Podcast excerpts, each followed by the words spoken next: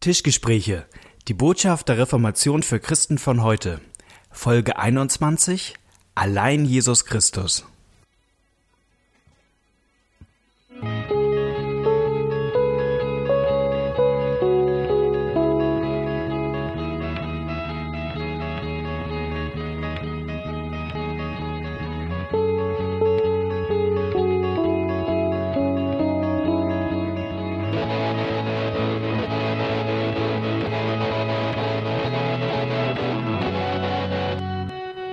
Herzlich willkommen zu einer neuen Folge von den Tischgesprächen. Ihr seid wieder mit dabei an einem Tisch hier mit Knut Nippe und mit mir Malte Detje. Schön, dass ihr eingeschaltet habt, auch im neuen Jahr 2018. Ja, wir wünschen euch ein frohes und gesegnetes neues Jahr. Genau, ein zweites Jahr Tischgespräche. Ähm, und wir sind immer noch mitten in einer Reihe. Und die Reihe, die wir begonnen hatten, Ende 2017 hatte was zu tun mit der Reformation, den Grundlagen der Reformation. Und da gibt es so vier Schlagworte, Wörter, die die Reformation zusammenfassen und charakterisieren. Vielleicht kannst du das noch einmal kurz für uns wiederholen. Genau. Ähm, allein die Schrift, allein der Glaube, allein die Gnade und allein Jesus Christus. Ähm, genauer gesagt muss man eigentlich dann sagen, ähm, durch die Gnade oder durch den Glauben. Ähm, und wenn man angeben will, macht man es auf Lateinisch. Ähm, Lateinisch. Ja. Ich dachte, Latein heißt das.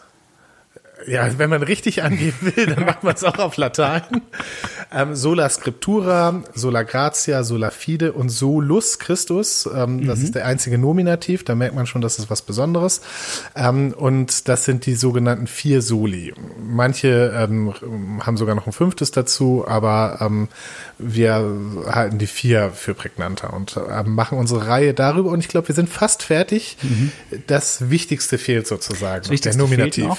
Das Wichtigste fehlt noch, woran man gut zusammenfassen kann, worum es den Reformatoren ging.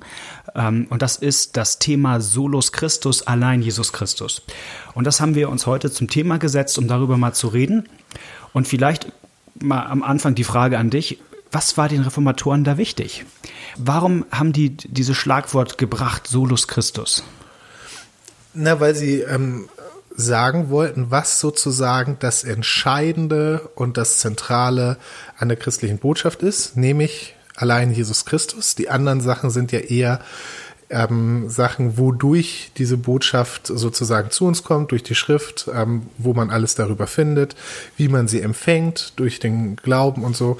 Aber das, der, der zentrale Inhalt ist ähm, eben Jesus Christus, dass er der ist, worauf es ankommt und das, was mhm. er tut, das ist, worauf es ankommt, was uns rettet. Man muss fairerweise sagen, dass das sozusagen auch am wenigsten ähm, äh, damals mit den Katholiken im Streit war. Also die anderen Sachen waren wesentlich umstrittener. Hier ähm, äh, kein, kein Katholik hätte gesagt, ähm, nein, äh, Jesus ist nicht so wichtig oder so. Äh, trotzdem ähm, kann man dann an manchen Punkten vielleicht sehen, dass die Reformatoren sagen, ja, okay, wenn wir uns da einig sind, dann müssen wir aber auch die Konsequenzen ziehen und das macht ihr noch nicht genug und so. Aber insgesamt ist das eher ein verbindendes Element. Mhm. Vielleicht ist es auch damals nicht so sehr in der Theologie gewesen, aber in der Volksfrömmigkeit, ja. wo Jesus Christus dann doch eher auch an den Rand gedrängt wurde an mancher Stelle. Also das hat man ja schon, wenn man einfach nur ans Mittelalter denkt und sich so so aus Filmen so Vorstellungen hat, dann weiß man ja eigentlich, ähm, damals ging es viel auch um Heiligenverehrung. Damals spielte auch Maria eine ganz große ähm, Rolle das wird ja schon daran deutlich, wenn man die ganz berühmte Szene von Luther sich vor Augen führt, wie er in ein Gewitter geriet. Ja. Luther war ja mal ähm, auf einer Reise, das ist ja eines der einschneidendsten Erlebnisse in Luthers Leben gewesen. Er war auf einer Reise, hatte eigentlich noch studiert, Jura studiert und dann war er auf einer Reise, kam er in ein Gewitter. Und das muss sehr bedrohlich gewesen sein. Und in diesem Gewitter hat er dann äh, gefleht, und zwar zur heiligen Anna. Aus, aus Todesangst, aus Todesangst, weil er Angst hatte, dass ihn gleich der Blitz erschlägt und er stirbt und in die Hölle kommt. Und er sagte, wenn das gut geht, dann gehe ich ins Kloster. Und wer ist die heilige Anna? Die heilige Anna, ähm, ist, ist das die Mutter von Maria? Ja, ja ne? das ist die, die Oma ist, von die Jesus. Oma, Oma von Jesus. Ich war mir nicht ganz sicher, wie viele, ich kenne mich echt bei Heiligen schlecht aus, ob es da noch eine andere Anna gab oder... Echter, echter blinder Fleck. Aber da macht, wird ja was deutlich, dass ähm, Luther in dem Moment, wo es ihm richtig schlecht ging und er Angst um sein Leben hatte, er nicht zu Jesus gerufen hat, sondern zu Anna. Und da wird ja ein bisschen was deutlich, vielleicht auch an der Frömmigkeit, dass irgendwie damals den Menschen die Heiligen und vielleicht auch Maria irgendwie näher waren ja. als Jesus. Ja, Jesus äh, wurde eben auch immer als der Richter dargestellt mhm. und damit war Jesus auch immer der, vor dem man ein schlechtes Gewissen hatte und vor dem man auch Angst hatte. Ähm, und äh, da war eben dann die Vorstellung, ich wende mich lieber an seine Mutter oder an seine Oma und die ähm, hat einen guten Zugang, die hat einen guten Draht zu ihm und die geht dann und klärt das für mich. Ja, so, mhm. also ein bisschen hintenrum äh, über jemand, ähm, der sozusagen äh, vor Jesus einen besseren Stand hat als ich und in dem Fall die Oma. Der Witz ist, du hast gesagt, das war früher so. Äh, das gibt es heute auch noch. Äh, ich bin mhm. mal an einer ganz äh, für mich überraschenden Stelle ähm, begegnet in einem weltlichen Buch, ähm, ähm, das einem helfen soll, mit dem Rauchen aufzuhören. Okay. Der fröhliche Nichtraucher. Hat's geklappt? Äh, na, äh, ja, damals ja, aber ich habe dann wieder angefangen. Ähm, ein sehr, also ein sehr interessant, also ich kann das empfehlen, trotz allem. Also ich habe damals wirklich damit aufgehört, aber darum geht's jetzt nicht. Mir geht's darum, das ist ein weltliches Buch. Das habe ich im Bahnhofskiosk vom Grabbeltisch genommen. Und mitten in dem Buch, auf einmal völlig unvermutet, wird es fromm. Okay. Und es wird gesagt, dass es auch helfen kann, äh, Gott um Hilfe zu bitten, wenn man eben im Rauchen aufhören will. Man ist völlig überrascht. Ich war auch positiv überrascht, dass das da kommt. Und dann sagt er, ja, das kann man so und so machen. Das ist gar nicht so wichtig, dass man fromm ist. Das sieht man in der Bibel. Da beten auch viele, also viele von den Hauptfiguren sind auch gar nicht so fromm. Und dann sagt er, und die Profis, die ähm, beten nicht nur zu Gott, sondern die beten zu den Heiligen, also zu Leuten, die bei Gott, die einen engeren Draht zu Gott haben und die dann mhm. sozusagen ein gutes Wort für einen einlegen. Das war sozusagen die, also die Anfänger beten zu Gott und die Profis beten zu denen, die einen besonderen, ich war völlig überrascht. Also das äh, und das war nicht aus dem katholischen Verlag, war Bastei Lübbe oder irgendwie so ein, okay. so ein Bahnhofsverlag. Also diese Vorstellung ist auch heute noch sehr lebendig und man kann ihn an völligen äh, ungewohnten und überraschenden Orten begegnen. Ja, nicht schlecht. Vielleicht vielleicht hätte ich das über die Heiligen versucht, hätte es länger äh, gehalten bei mir, keine Ahnung. Ja. Genau, das, das kurze Argument, glaube ich, warum wir das heute nicht oder wir Lutheraner, wir Evangelischen nicht tun zu Heiligen, dass wir beten oder sie um Fürbitte bitten, äh, dass wir denken, na gut, sie sind jetzt ja gestorben, warum sollten die uns hören können? Die sind ja nicht überall gegenwärtig. Also wieso soll ich, der hier in Hamburg sitze und wenn ich etwas sage, warum soll ein Heiliger, der irgendwie vor, vor vielen hundert Jahren gestorben ist und jetzt vielleicht selig in Gottes Hand ruht, warum sollte er mich hier hören? Auch das ja, bei mir ist das weniger jetzt nicht. sozusagen eine äh, kritischere Haltung zu den Heiligen, als vielmehr, ich glaube, in dieser ganzen Vorstellung stimmt eben das Jesusbild nicht. Okay. ähm, also da ist was kaputt, dass wenn die Leute denken, ah, ich kann jetzt mit meinen Sünden nicht so zu Jesus gehen, der ist zu streng mit mir, das äh, finde ich einfach in der Bibel völlig anders. Ja, da steht, dass Jesus sagt, ich bin gekommen, die Sünder selig zu machen. ja, also und ich ich bin der Arzt, der für die Kranken gekommen ist und so. Ähm, und in der Bibel steht, es gibt einen Mittler. Ich brauche nicht ja. noch einen Mittler für den Mittler. Das war ja auch eine Entdeckung oder eine Wiederentdeckung der Reformation, dass man eben nicht solche Mittels ähm, Person braucht, um sich Gott irgendwie zu nahen, sondern dass Gott selber der ist, der zum Mittler wird und zu uns kommt. Hm. Und das ist sozusagen das, was mir an der Stelle wichtig ist. Nicht, nicht nur, ich gebe dir da völlig recht, aber mir ist noch wichtiger, das Jesusbild muss wieder klar werden, dass man direkt zu Gott kommen kann. Ich könnte mir vorstellen, dass manche Zuhörer, die jetzt gerade hier mit uns dabei sind, denken, okay, das mag damals vielleicht für Menschen im 16. Jahrhundert irgendwie so ein Thema gewesen sein, dass man irgendwie Angst hatte, sich Jesus zu nahen äh, und deswegen auf Heilige ausgewichen ist. Ähm, und vielleicht mag das heute auch noch ein Thema sein, wenn man irgendwo in einem erzkatholischen Hinterland aufgewachsen ist und aber für mich, der ich vielleicht so ganz normal irgendwie evangelisch oder christlich bin, ist das überhaupt nicht das Thema. Warum sollten wir heute, noch 500 Jahre später, über das Thema Solus Christus reden? Also ähm, warum ist das heute noch wichtig, da auch zu schärfen und zu profilieren, was die Reformatoren gedacht haben? Weil ich glaube, dass es eine menschliche Grundverderbnis ist, von dieser Aussage sozusagen immer wieder abzurutschen. Okay. An verschiedenen Stellen. An, äh, in dem Bereich, den wir jetzt gerade ähm, schon angesprochen haben, ist also die Vorstellung, ach, das ist doch peinlich, wenn ich jetzt schon wieder, also ich habe jetzt keine Angst vor Jesus, so als, mhm. dass er der große Richter ist, aber diese Vorstellung, oh, wenn ich jetzt schon wieder zu ihm gehe mit, ähm, mit meiner Schuld, das ist doch irgendwie peinlich, der verliert die Geduld mit mir, ich komme immer wieder mit den gleichen Sachen. Das ist mir doch kein, also mir persönlich jetzt kein fremder Gedanke. Mhm. So. Ähm, und dann bin ich allerdings nicht der, der sagt, okay, dann gehe ich lieber zu irgendeinem Heiligen, der das Problem auch immer hat und mich deswegen besser versteht, sondern ich denke, ähm, ich ähm, äh, versuche erstmal mich ein bisschen zu bessern und äh, wenn ich dann auch mal wieder ein bisschen zufriedener mit mir bin, dann kann ich Jesus unter die Augen treten und äh, dann kann ich auch nochmal das andere davor bringen. So, mhm. da, also das ist jedenfalls, also das ist natürlich eine ganz schlechte Theologie, von der ich auch immer sagen würde, die ist falsch, aber es gibt Momente, wo mein Herz äh, so gepoolt ist, sag mhm. ich mal. Und da muss man dann dran erinnern, nein, das, was mich äh, vor Gott gut dastehen lässt, ist auch nicht, dass ich mir jetzt mal wieder zwei Stunden Mühe gegeben habe und was Nettes gemacht habe und dann zu ihm gehen kann. Ja, also wieder irgendwas in mir, sondern das, was mich vor Gott da gut dastehen lässt, ist Christus und der hat's gemacht. Ja, der hat gesagt, es ist vollbracht. Also das ist, ich glaube, dass Jesus wirklich der ist, bei dem unsere ganze Hoffnung und unsere ganze Zuversicht gut aufgehoben mhm. ist. Das ist was, was einem in verschiedener Hinsicht immer wieder wegrutschen kann. Und auch in der Verkündigung. Ja, also wenn wir darüber reden, was hat die Kirche eigentlich zu verkündigen, was ist ihre Botschaft, dann würde ich sagen, da, sie muss immer wieder daran erinnern, dass Jesus Christus der ist, der unser Heil ist und der unsere Hoffnung ist, auf den wir gucken müssen. Und wir können uns doch die Gemeinden angucken, da wird doch immer wieder was noch dazu gesagt, was auch noch wichtig ist und manchmal so oft gesagt wird, ähm, dass man den Eindruck hat, das ist mindestens genauso wichtig oder noch wichtiger. Ich sage da manchmal mit Leuten, wo war denn hier Jesus in der Predigt? Und da sagen manchmal die Hörer, ja, also das wird ja hier vorausgesetzt. Das okay. ist ja klar. Das ist ja selbstverständlich. Dass uns Jesus wichtig ist, das ist uns so klar. Dann können wir doch jetzt auch mal über Heiligung und über äh, Umweltschutz und was weiß ich noch alles reden.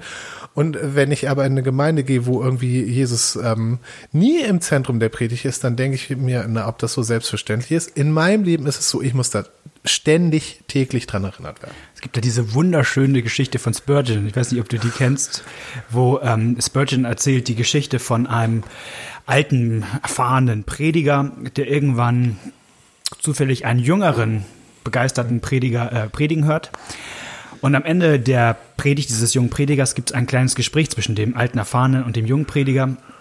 Der Alte sagt ihm, schöne Predigt, aber da war kein Christus in deiner Predigt. Also das geht so nicht. Also äh, geh lieber nach Hause und finde äh, Christus, ansonsten kannst du hier nicht äh, predigen. Ja. Und dann sagt der Junge, ja, aber ähm, Christus war gar nicht so so im Text, so wie ich, also das, der Predigtext hat es einfach nicht mhm. hergegeben, über Jesus und das Evangelium zu reden. Und dann sagt Spurgeon, naja, Junger, äh, sagt der Alte dann, es ist im Grunde so wie jeder biblische Text ist wie ein Dorf. Und jedes Dorf ähm, in England hat ähm, schöne Seitengassen, die kann man mal reingucken, hat auch eine Hauptstraße, ein Hauptthema. Und ähm, aber jedes Dorf in England hat eine Straße, die nach London führt. ja. Und so ist das auch äh, mit der Predigt. Es gibt in jeder Predigt, in jedem Predigtext eine Straße, die zu Jesus Christus führt. Und ähm, man darf gerne mal in Seitengassen gucken und man soll auch die Hauptstraße begehen. Äh, aber irgendwann sollte man auf die Straße Richtung London, also die ja. Straße Richtung Jesus abbiegen. Und äh, und notfalls, wenn ich die Straße nicht finden sollte, sagt, sagt Spurgeon, dann, dann laufe ich halt auch einfach querfeldein, zum, zum, um zu meinem Heiland zu kommen. Denn, genau, denn das, das ist der Sinn der christlichen Predigt, mhm. ähm, auf Jesus hinzuweisen. Und äh, also das ist auch nicht immer leicht. Ja, das ist viel also, Arbeit. Das ist viel Arbeit. Das ist viel Arbeit. Ich, ich finde auch Texte, wo ich denke, hm. Man kann es auch schlecht machen. Ja, so. ja, so die, die Jesus-Kurve oder so. Also, aber man kann es auch gut machen. Also ich finde zum Beispiel Timothy Keller, mhm. den höre ich wirklich gerne, weil er das wirklich gut macht, finde ich. Ja. Egal über welchen Text er predigt, er findet in jedem Dorf die, die Straße nach, äh, nach London. Also, und tatsächlich ist es so, wenn, also, da, wenn man das so hört, dann wird einem auch klar, ja, da ist auch eine Straße und die ist auch nicht ausgedacht. Mhm. Ähm, und ich bin manchmal wirklich, äh, also da haben wir jetzt nicht die Zeit für Beispiel, aber ich bin manchmal wirklich überrascht, wie Leute auch diese Straßen übersehen. Also selbst in Texten, wo, wo die gut, äh, also in Dörfern, wo die gut ausgeschildert ist, gibt's Leute, die sich in irgendwelchen Seitengassen äh, äh, mhm. irgendwas, irgendwelche Ecken angucken. Nein, also das ja. Aber äh, vielleicht wäre es trotzdem mal spannend. Also ähm, ich höre die auch gerne, die Predigten von Timothy Keller, weil er da auch, glaube ich, viel Arbeit reinsteckt, rauszufinden, ja. wie man auf eine kluge Art und Weise hier zum Evangelium von Jesus Christus kommen kann. Äh, gibt, fällt dir da ein Beispiel ein, wo das mal bei ihm echt als gelungen ich weiß nämlich, dass wir mal auf jeden Fall uns drüber äh, unterhalten haben über den ähm, verlorenen, äh, nicht verlorenen Jüngling, über den reichen Jüngling. Ja. Dass er das da ganz geschickt macht. Ja, ich dachte, und ich hatte auch gepredigt zu dem Text. Ich dachte, ah, er hat er hat's besser gemacht als ich. Ja, genau. Das ist, äh, wo, wo, also ähm, das ist auch ein Lieblingsbeispiel von mir, ehrlich gesagt, ähm, wo der reiche Jüngling zu Jesus kommt, sagt, was muss ich machen, um das Reich Gottes zu ererben. Jesus sagt, ähm, was liest du? Ähm, nee, halte die Gebote. Dann sagt er, habe ich schon immer gemacht. Dann sagt Jesus, okay, dann verkauf alles, was du hast und gib's den Arm. Und dann merkt der reiche Jüngling, ähm, das kann er nicht und geht traurig weg. Und äh, also die Geschichte ist so gut, da könnte ich jetzt viel zu sagen das Ende ist ja deprimiert.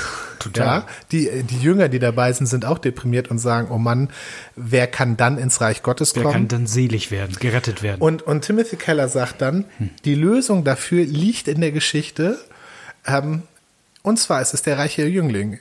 Aber der andere reiche Jüngling. Und du denkst, hä, welcher andere reiche Jüngling? Ja, der reiche Jüngling, der alles weggegeben hat, was er hatte.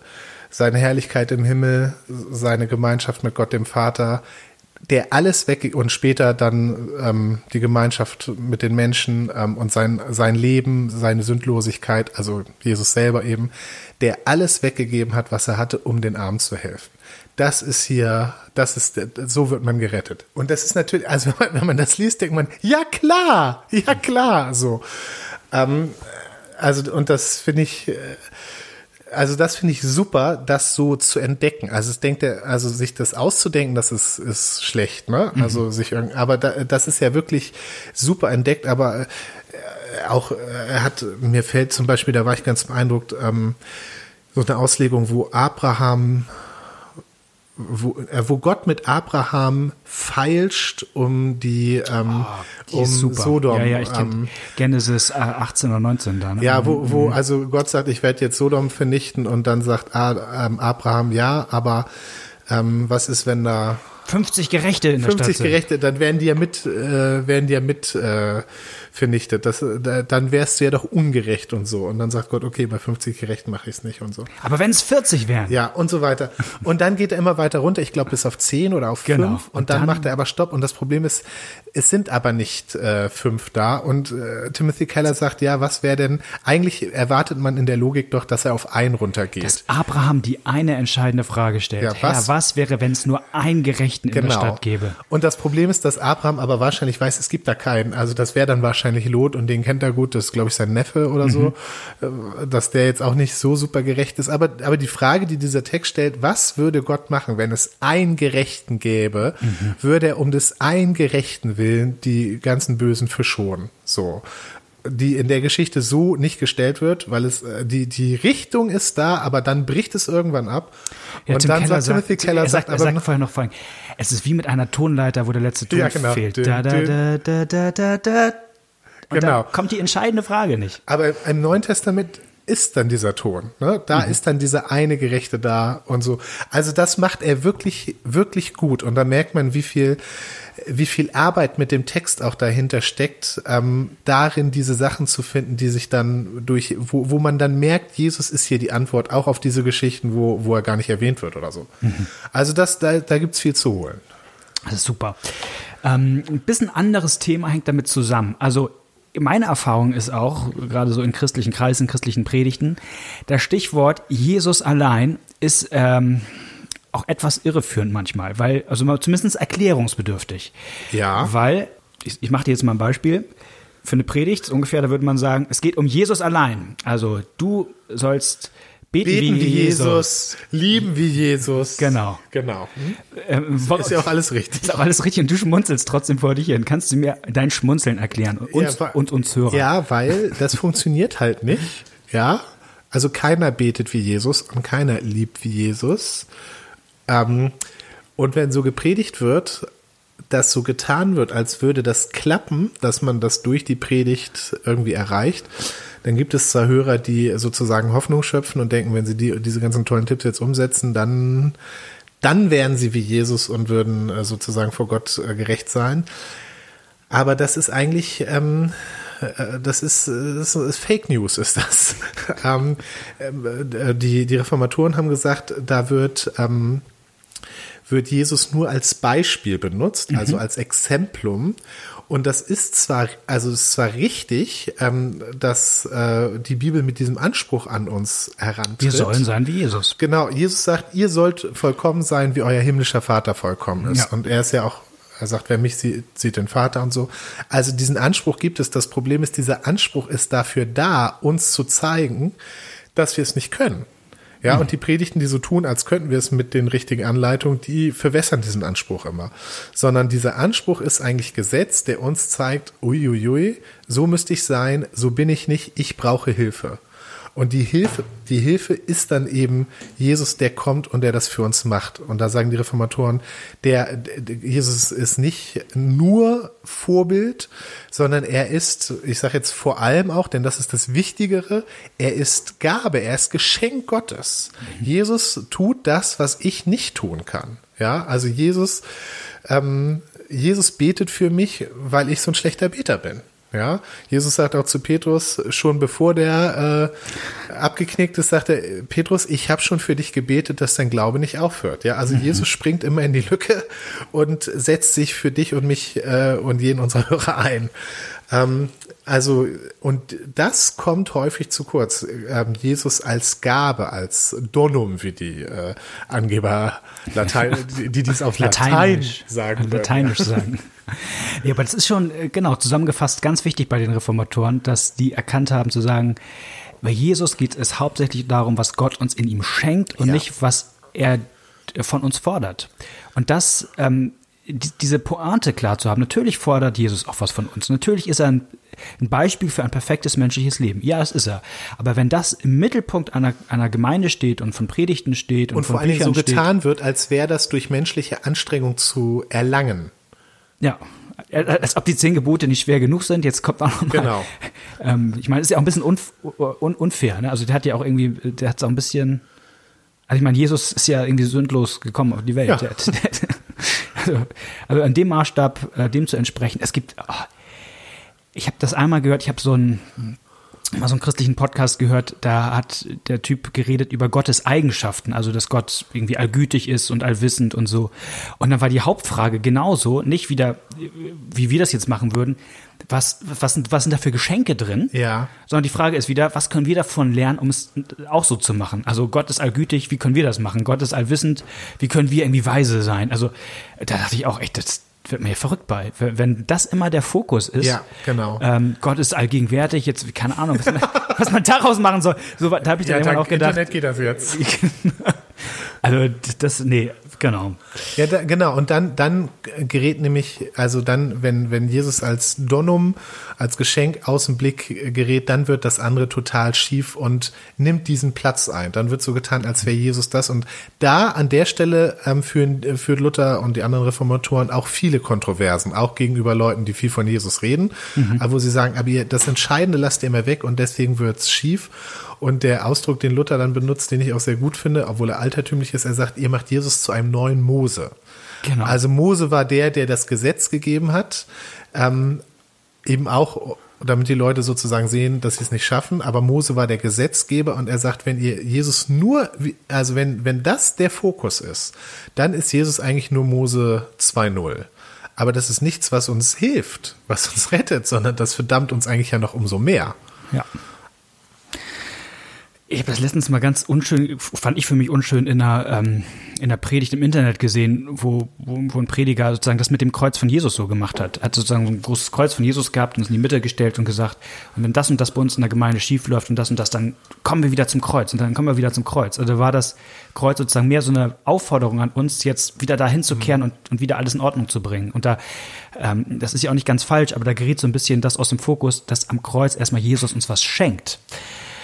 Ähm, also vielleicht mal zusammengefasst, wenn ihr mal wieder äh, Hauskreise macht und irgendwie in die Bibel ausschlagt und gemeinsam Bibel lest, ähm, mal darauf zu achten, weil was man so für einen für einen Standardmodus hat, den man so abspielt, ja. ob man immer bei Jesus immer guckt, okay, wie kann ich ihn jetzt nachahmen und ähnlicher werden?